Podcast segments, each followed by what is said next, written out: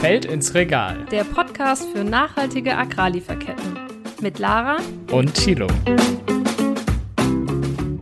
So, erstmal Hände eincremen.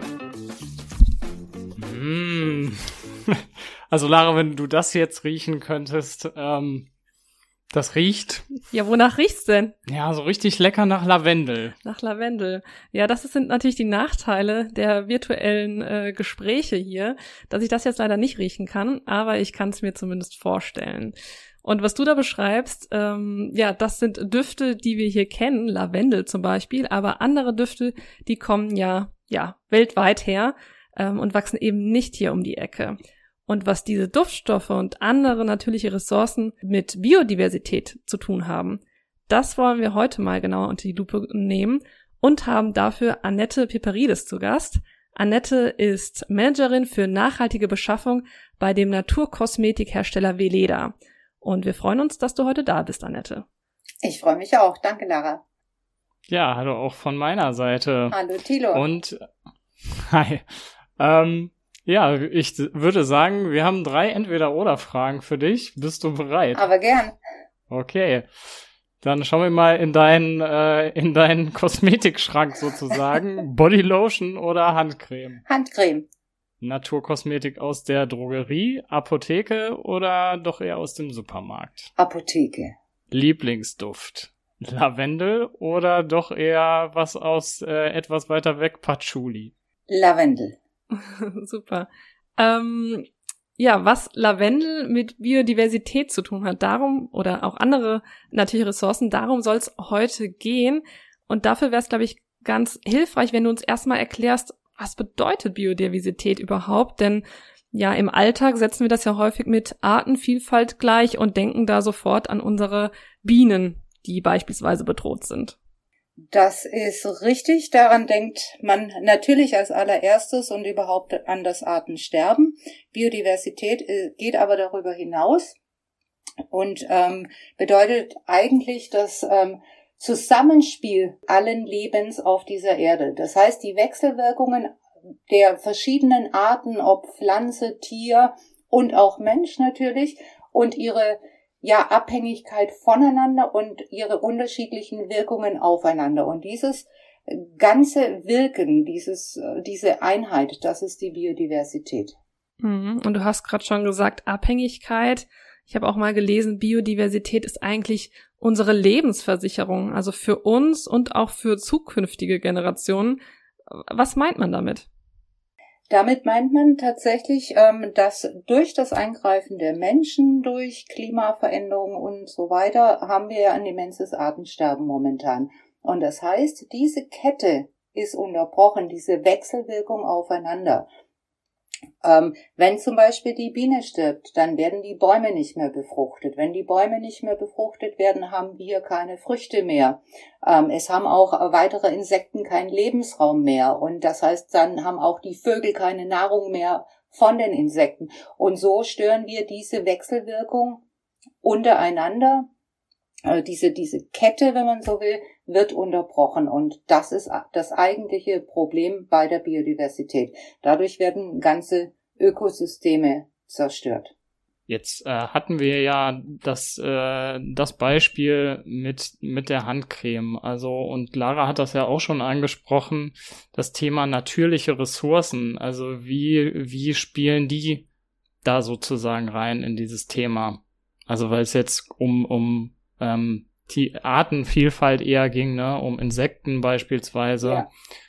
Aber die Arten gibt's natürlich auch im Pflanzenreich und ähm, ja, gerade ähm, Pflanzen, die Bestäuber brauchen, sind dann betroffen, aber eben auch ähm, unterirdisch, also wenn wir in die Böden schauen, es gibt Mikroorganismen und auch da haben wir ähm, über 60 Prozent bereits zerstört. Das heißt, wir haben keine gesunden Böden mehr und all diese natürlichen Ressourcen, egal ob es jetzt für den Lebensmittelbereich ist oder wenn es die Kosmetikindustrie verwendet, sind abhängig von gesunden Böden, intakten Ökosystemen, um zu überleben, um aber auch ihre Eigenschaften wirklich ausbilden zu können. Drei Dinge, die man wissen sollte. Ja, bevor wir nochmal ein bisschen mehr auf das Thema natürliche Ressourcen eingehen, wollen wir mal in die Rubrik drei Dinge, die man wissen sollte, schauen. Und das erste Stichwort ist da das Thema Frankfurt am Main. Was hat es denn damit auf sich? Ja, Frankfurt am Main hat eine Fläche, die entspricht in etwa 35.000 Fußballfeldern und etwa diese Fläche hat Veleda als Anbauflächen global bei unseren Partnern, Lieferanten, von denen wir natürliche Inhaltsstoffe für unsere Produkte beziehen. Mhm. Ja, kann man sich schon vorstellen. Also du, du sagtest 35.000 Fußballfelder. Ja. Das ungefähr, ja. Also ich meine, Veleda ist ja nicht äh, die einzige Naturkosmetik oder Kosmetikmarke auf dem Markt, was für einen großen Einfluss das einfach auch auf die Natur hat, wenn man der Natur dann eben ne, nicht nachhaltig äh, vielleicht auch eben äh, natürliche Ressourcen entnimmt. Genau. Und das ist ja auch der zweite Punkt, den du genannt hast, die Warenkosten. Das bezieht sich ja auch einmal darauf, was wir wirklich zahlen, also in der Supermarkt- oder Apothekenkasse, und einmal darauf, ja, was es für die Natur bedeutet. Was, was meinst du damit genau? Die Warenkosten, da gibt es schon ein paar Beispiele aus dem Lebensmittelbereich. Ähm, Veleda ähm, hat in allen Rohstofflieferketten einen Nachhaltigkeitsstandard, wo wir auf Biodiversität ähm, und natürlich auch äh, soziale Nachhaltigkeit sehr hohen Wert legen. Wir haben darüber hinaus 80 Prozent ähm, unserer Rohstoffe sind biologisch, davon wieder 30 Prozent biologisch dynamisch, was alles einen Effekt auf Biodiversität hat. Wir haben deswegen eben so ein, eine True Cost, also wahre Kostenanalyse in einigen Lieferketten machen lassen, um wirklich zu sehen, wie viel zum Beispiel CO2 wird denn gespart, also immer im Vergleich zu konventionell, bei biologisch oder biologisch dynamisch im Vergleich zu konventionell. Und ähm, CO2 ist nur ein Beispiel. Da geht es auch um Wasserverbrauch, da geht es um Bodenabbau, Erosionen und so weiter. Und das heißt, all diese Kosten, die jetzt ähm, zum Beispiel durch verschmutztes Wasser, durch verseuchte Böden, die dann wieder Krankheiten ähm, aufbringen, das sind alles versteckte Kosten, weil das muss ja wieder gesäubert werden. Das heißt, würden die in konventionelle Produkte eingerechnet werden, diese Kosten zur ja, Wiedergutmachung, dann müsste ein konventionelles Produkt deutlich teurer sein als ein biologisch oder biologisch dynamisches, denn dort wird bereits im Anbau darauf geachtet, dass solche Schäden eben nicht verursacht werden. Kurze Nachfrage, Annette, biologisch und biologisch dynamisch. Was bedeutet das? Biologisch, da gibt's natürlich ähm, ganz viele Unterschiede. Es gibt ähm, von EU Bio oder ähm, US und Japan haben auch ihre eigenen Bio-Standards ähm, von der Regierung vorgegeben. Dann gibt's verschiedene Stufen Naturland, Bioland und so weiter. Das sind alles Zertifizierungsstandards. Im Prinzip geht es bei biologisch darum, dass eben keine künstlichen Düngemittel und Pestizide verwendet werden, dass Tiere artgerecht gehalten werden, dass ähm, Tierfutter ähm, ihren, ihrer Natur entsprechend ähm, verabreicht wird und eben nicht ähm, ja, künstlich mit ähm, Hormonen und ähnlichem versetzt wird. Das ist Bio. Und biologisch dynamisch, das ist nochmal ein, eine Stufe weiter, wo es eben darum geht, ja, eben die Artenvielfalt auch zu berücksichtigen und die Wechselwirkung der Arten untereinander und das zu nutzen, aber auch mit ganz spezifischen Präparaten, die aus ähm, ja, natürlichen Zutaten bestehen, ähm, Böden zu verbessern, kompostieren und so weiter. Ja, und jetzt fehlt uns noch der dritte Punkt, ja. äh, der damit ja auch eng äh, verbunden ist und ähm, auch schon auf das Thema natürliche Ressourcen nochmal eingeht. Und zwar habe ich mir hier aufgeschrieben, Sammeln in der Wildnis. Sammeln in der Wildnis, das ist die Alternative zum Anbau, denn es gibt, ähm, Gott sei Dank, noch immer ähm, Flächen, die natürlich bewachsen sind und auf denen eben auch Pflanzen vorkommen, die in der, zum Beispiel in der Kosmetikindustrie genutzt werden können.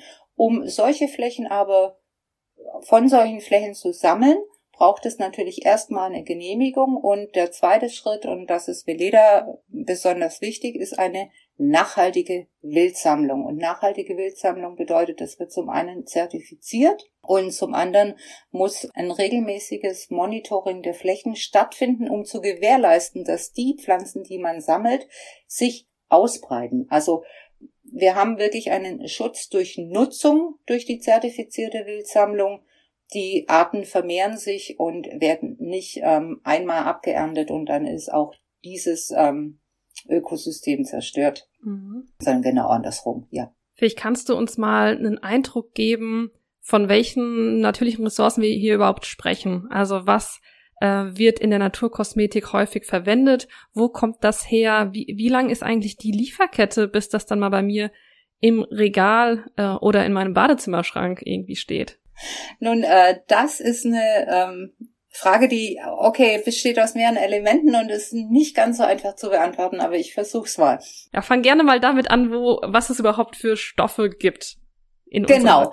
ja. Also zum einen werden da selbstverständlich ähm, die sogenannten Duftstoffe eingesetzt. Die gibt's, ähm, ich sag mal, im Kosmetiksektor sehr oft als Zusammenmischungen, teilweise auch synthetische Duftstoffe.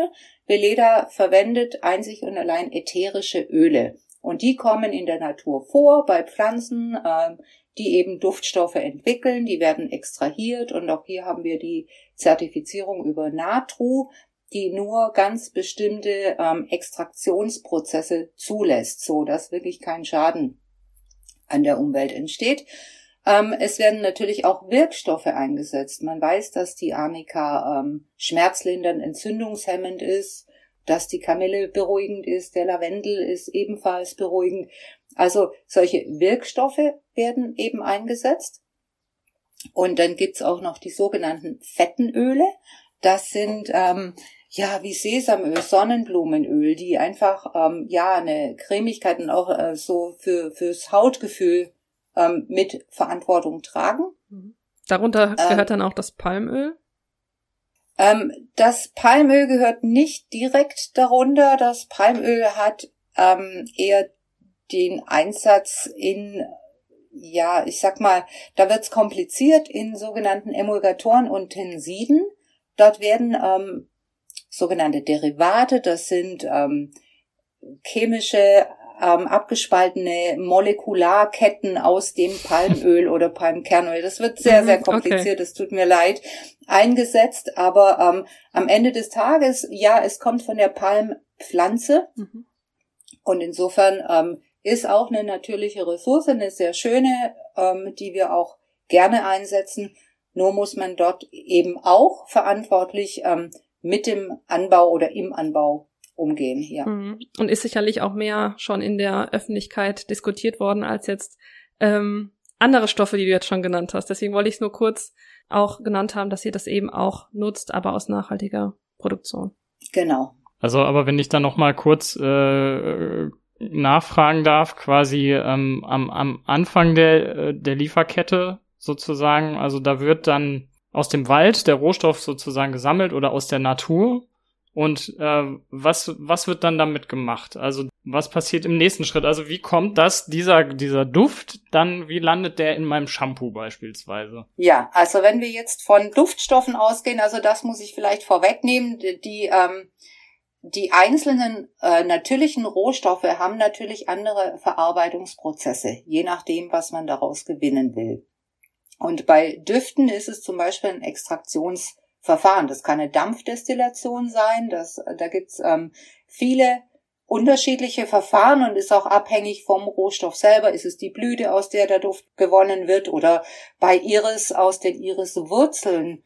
Die werden getrocknet und daraus kann man durch eine Extraktion auch einen Duftstoff gewinnen. Also das ist wirklich sehr, sehr unterschiedlich.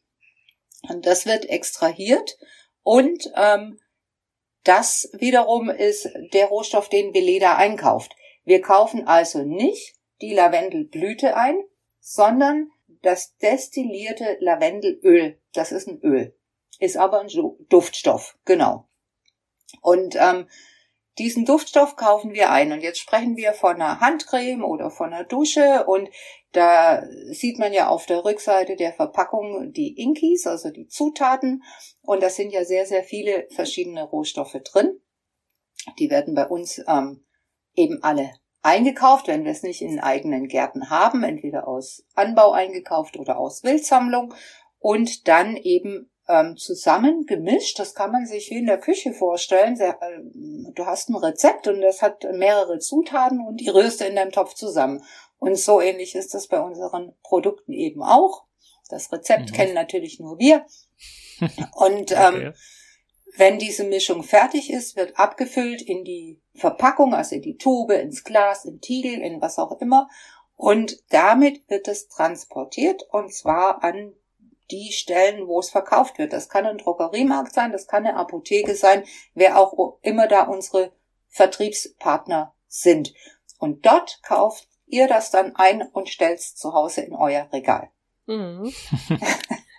Eine sehr schöne Aufschlüsselung der ganzen Sache, danke. Sehr gerne. genau, jetzt sind wir einmal vom Feld ins Regal sozusagen gewandert. Ich würde aber trotzdem gerne nochmal zurückgehen zu den ähm, ja, Anbauländern und den Menschen, die ja ähm, davon irgendwo auch leben. Und ihr als Unternehmen macht ja nun mal Gewinn um mit diesen Rohstoffen, äh, die ihr nutzt. Was ist da euer Ansatz in Bezug auf ja faire und ethische ethischen Einkauf dieser Rohstoffe? Also du hast schon angesprochen, dass natürlich versucht wird, äh, die Umwelt zu schützen oder sogar sie weiter ja aufzubauen, wo sie vielleicht nicht geschützt wurde in der Vergangenheit. Aber was bedeutet das für die Menschen? Wie werden die mit eingebunden? Genau, das ist dieser Standard, den ich vorhin kurz erwähnt habe, für den sich Veleda 2010 entschieden hat. Das ist der Standard der Union for Ethical Biotrade. Und wir haben uns für diesen Standard entschieden, weil er bereits vor zehn Jahren die Kombination hatte aus Biodiversität schützen und nachhaltig nutzen in Kombination mit sozialer Gerechtigkeit und ähm, kommunaler Entwicklung. Das heißt, wir kaufen, wie du sagst, global ein. Und wenn ich jetzt ähm, nach Mexiko schaue, nehmen wir das Beispiel Sesamöl, ähm, wir kaufen es von einem deutschen Händler. Der kauft es von einem mexikanischen Ölhersteller. Und der Ölhersteller hat ein paar hundert Kleinbauern unter Vertrag.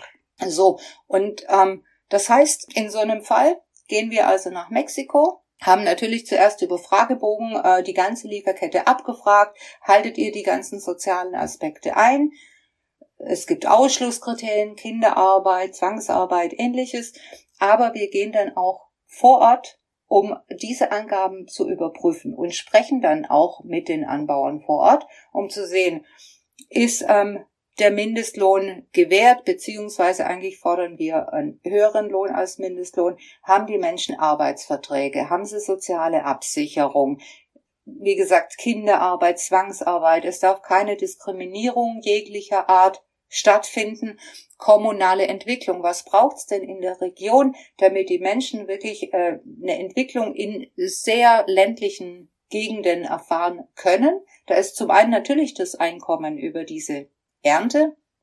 Aber gibt es darüber hinaus irgendwelche Unterstützung, die wir bieten könnten oder die wir gemeinsam mit der Kommune entwickeln können? Mhm. Hm. Das heißt, du bist auch häufiger mal vor Ort oder also machst du diese ja diese Überprüfungen auch? Ich mache diese Überprüfungen auch, genau deshalb ist auch meine Funktion sehr, sehr, sehr getrennt von jeglicher Einkaufsfunktion. Ich bin zwar in der Abteilung Einkauf angesiedelt, aber ich kaufe nicht ein, sondern ich mache Überprüfungen, genau. Mhm, jetzt hast du ja mhm. erzählt, dass ihr dann äh, zu, den, zu den Bauern hingeht und sie befragt.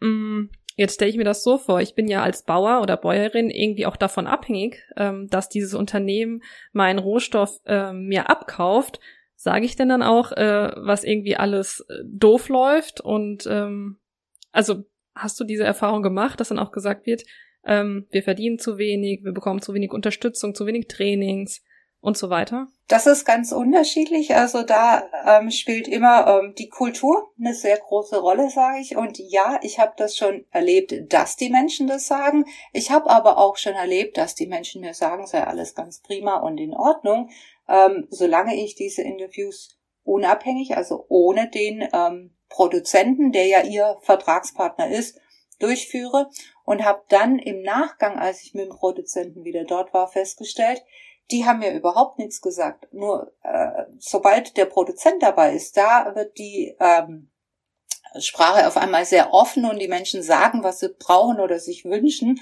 Und das ist tatsächlich ähm, eine kulturelle Frage. Und das muss man immer bei jeder Überprüfung im Einzelnen ein bisschen herausfinden, ähm, wie es so in dieser Kultur besser funktioniert. Und welche Impacts, sagt man ja so schön, also welche Auswirkungen hast du, wenn du ja häufiger auch vor Ort bist, schon erlebt? Wie profitieren ähm, die Menschen davon, dass wir hier vielleicht ähm, mehr darauf achten, äh, welches Shampoo wir benutzen, welche Handcreme? Also wo, wo kommt das dann oder kommt das bei den Menschen an?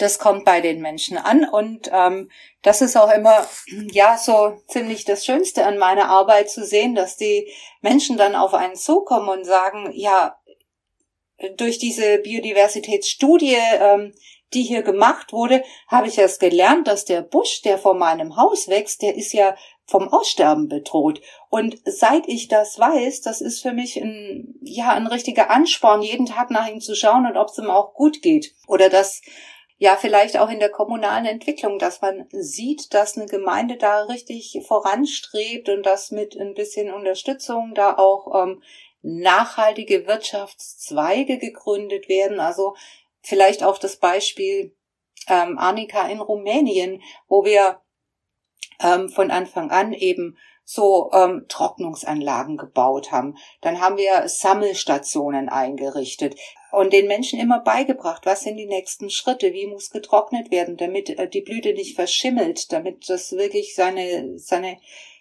sehr hohe Qualität behält, seine Eigenschaften. Und wir fordern dann die Menschen auch immer auf, nutzt dieses Wissen auch für andere Pflanzen. Ihr könnt das genauso gut anwenden auf Thymian oder was auch immer. Und dann geht auf den Markt damit, also nicht Wochenmarkt, sondern der freie Markt und verkauft da auch euren Thymian. Ihr könnt noch viel mehr Einkommen damit generieren. Unsere Ernte dauert ein, ja, ge gewisse Zeit zur Erntezeit eben und danach könnt ihr viele, viele weitere Ernten machen und andere Pflanzen verkaufen und dieses Wissen einfach nutzen. Und das ist sehr schön zu sehen, wie sich da einfach so ja ein, eine Einkommensentwicklung ergibt und ja die Menschen davon profitieren. Ja, und die Natur gleichzeitig ja auch, ne? Die in jedem in Fall Sinne. mit.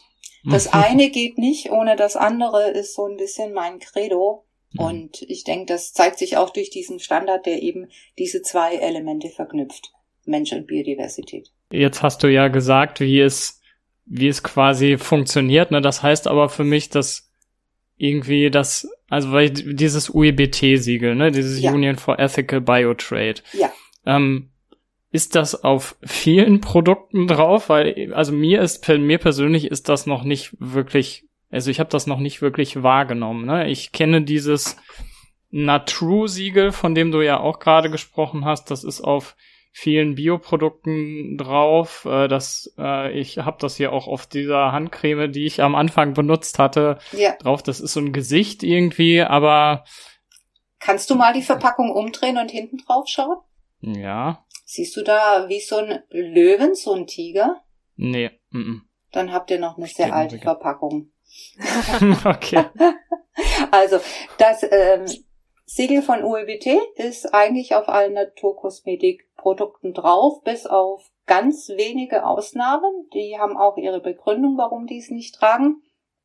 Ähm, es steht auch nicht, und das ist ein ganz wichtiger Punkt, das Siegel bedeutet nicht, dass dieses Produkt zertifiziert ist oder ein Rohstoff zertifiziert ist, sondern es bedeutet, dass Veleda ähm, und die Prozesse, die wir anwenden, die Sorgfalt, äh, mit der wir ähm, darauf achten, dass all diese Elemente zum Schutz von Mensch und Natur eingehalten werden, wie wir das machen in aller Konsequenz. Und das wird jährlich überprüft und das wird zertifiziert.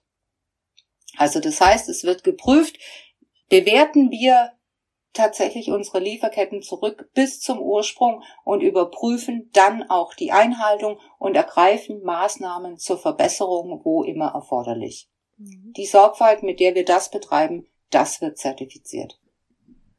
Ich habe heute Morgen auch mal in meinen Badezimmerschrank geguckt und was ich da so finde. ähm, und ich habe hier ein Produkt, das ist von einer Eigenmarke eines äh, Drogerieherstellers, so will ich es mal ausdrücken. Und hier steht vorne drauf, es ist eine Gesichtscreme, es steht drauf, zertifiziert, vegan, klimaneutral. Okay, vegan, klimaneutral, verstehe ich irgendwie. Ähm, keine tierischen Inhaltsstoffe, klimaneutral, wahrscheinlich wurde, ähm, wurde, wurden die CO2-Ausstoße kompensiert, die eben für das Produkt angefallen sind. Aber zertifiziert finde ich jetzt immer noch nicht klar, sind alle Inhaltsstoffe aus dieser Creme ähm, ja irgendwie unter äh, nachhaltigen Bedingungen angebaut worden oder was bedeutet für mich als jemand, der sich jetzt nicht eine halbe Stunde mit diesem Produkt auseinandersetzen will, was nehme ich mit aus diesem zertifiziert, das da drauf steht? Um ehrlich zu sein, da würde ich auch gar nichts draus ablesen können, denn es nur allein das Wort zertifiziert äh, stellt sich die Frage, was ist zertifiziert und wonach ist es zertifiziert? Genau. Also, wenn ich sicher gehen will, dass ich ein Naturkosmetikprodukt kaufe, dann gibt's den Standard Natru, dann gibt's den Standard Kosmos. Auf die zwei ist eigentlich tatsächlich Verlass. Die EU-Richtlinie für Naturkosmetik, davon sind wir nicht begeistert. Also die ist ähm, verbesserungsbedürftig, sage ich mal. Und ähm, wenn man darüber hinaus ähm, schauen will, wie nachhaltig ist das, dann ist natürlich die Frage nach Bio welcher Biostandard wird angesetzt? Ist es der hauseigene Biostandard oder ist das Unternehmen bekannt, dass, dass es nur Bio Rohstoffe einsetzt. Also es gibt ja auch in der Inki-Liste immer das Sternchen an den Rohstoffen, wenn der Rohstoff Bio ist. Und ich denke, das ist ein ganz wichtiger Punkt, das zu schauen. Mhm. Ähm, ebenso ähm, weitere Zertifizierungen, die es gibt, die nachhaltig sind, sind natürlich Fairtrade, ähm, Siegel. Aber die gibt's auf Kosmetikprodukten doch habe ich die bisher sehr, sehr, sehr selten. Sehr, gesehen. sehr selten leider, ja. Gibt es. Aber das ist dann oftmals auch so, ähm, dadurch, dass ein Kosmetikprodukt so wahnsinnig viele Inhaltsstoffe hat, eigentlich macht ein fairer Handel ja am Ursprung Sinn. Dort, wo der Rohstoff angebaut wird. Denn das findet ja oft in den Ländern statt, wo eben nicht ganz so fair mit den Menschen umgegangen wird. Und das heißt, wenn dann ein Naturkosmetikprodukt aus 20, 30 ähm, Rohstoffen oder ähm, ja besteht, die eben von überall her sein können, dann macht es wenig Sinn, wenn nur die Zusammenmischung der Rohstoffe als Fairtrade zertifiziert wird, denn die findet ja allermeistens hier in Europa irgendwo statt. Und äh, der Ursprung aus Madagaskar, aus weiß der Herr wo, Indien, China, sonst was, der wäre dann eben nicht Fairtrade zertifiziert. Und ich denke, das ist ein, ähm, ein Grund, warum man Fairtrade selten auf Kosmetik findet, beziehungsweise auf Produkten, die aus mehreren Rohstoffen zusammengesetzt werden. Ja, dann äh, wissen wir auf jeden Fall jetzt äh, sehr genau, worauf, worauf wir ähm, achten können beim Einkauf und ähm, ja, welche, welche Siegel da eigentlich ähm, aussagekräftig sind und welche vielleicht auch nicht so ganz. Ähm, wir haben noch eine letzte Frage für dich, ähm, bevor wir leider auch die Folge äh, schließen müssen. Und zwar fragen wir unsere Gäste ganz gerne, vom Feld ins Regal, ne? Ähm, darum geht es ja bei uns hier. Ja. Und ähm, ich meine, du arbeitest sozusagen eigentlich eher am, am Ende der Lieferkette, aber an, in, an welchem Teil der Lieferkette würdest du denn gerne mal intensiver reinschnuppern, sozusagen, ähm, aller Boss für einen Tag, so ähm, Ich würde vielleicht mal gern in Lieferketten der Elektronik- und Automobilindustrie schauen, denn die nutzen auch sehr viele natürliche Rohstoffe und ich ähm, habe bisher nicht gemerkt, dass da irgendein Augenmerk wäre auf Biodiversität und soziale Nachhaltigkeit. Und das würde ich tatsächlich gerne durchleuchten. Ja, da hast du uns auch direkt einen äh, Anstoß gegeben für eine weitere Folge, würde ich sagen.